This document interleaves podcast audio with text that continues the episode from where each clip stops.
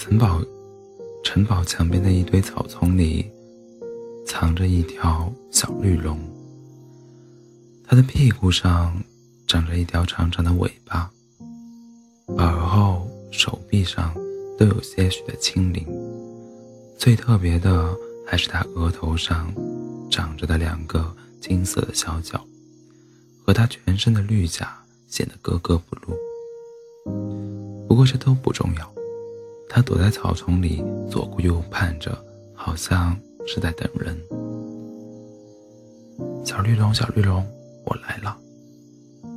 小公主蹦蹦跳跳的跑过来，怀里抱着一本格林童话。小绿龙看到公主来了，一下就从草丛里窜到了小公主的怀里。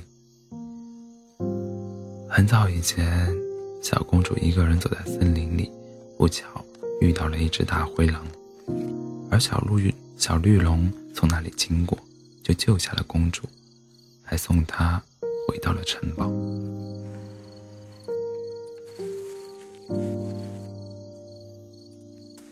就这样，小公主和他就成为了好朋友。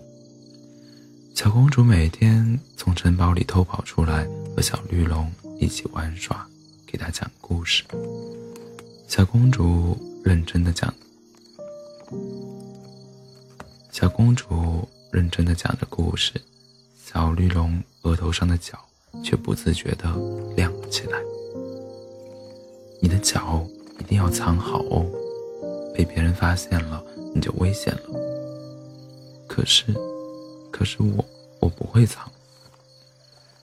时间过得很快，小公主很快就十八岁了，变成了一个亭亭玉立的大姑娘。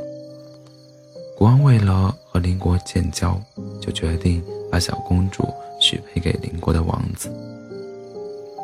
小公主不愿意，国王便下令将小公主关在屋内，不准她外出，直到婚礼结束。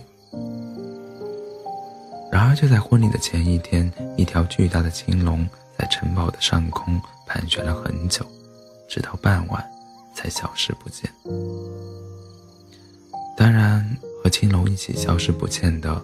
还有小公主，国王急坏了，派出卫兵和骑士去寻找，可都没有结果。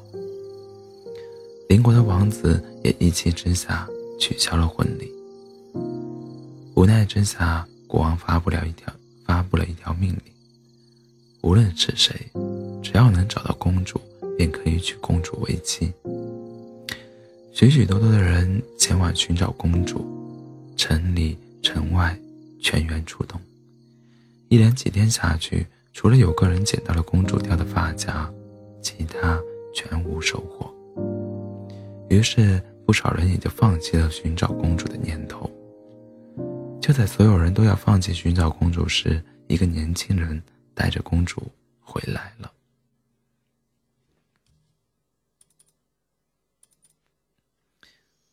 举国欢庆，所有人都为年轻人喝彩。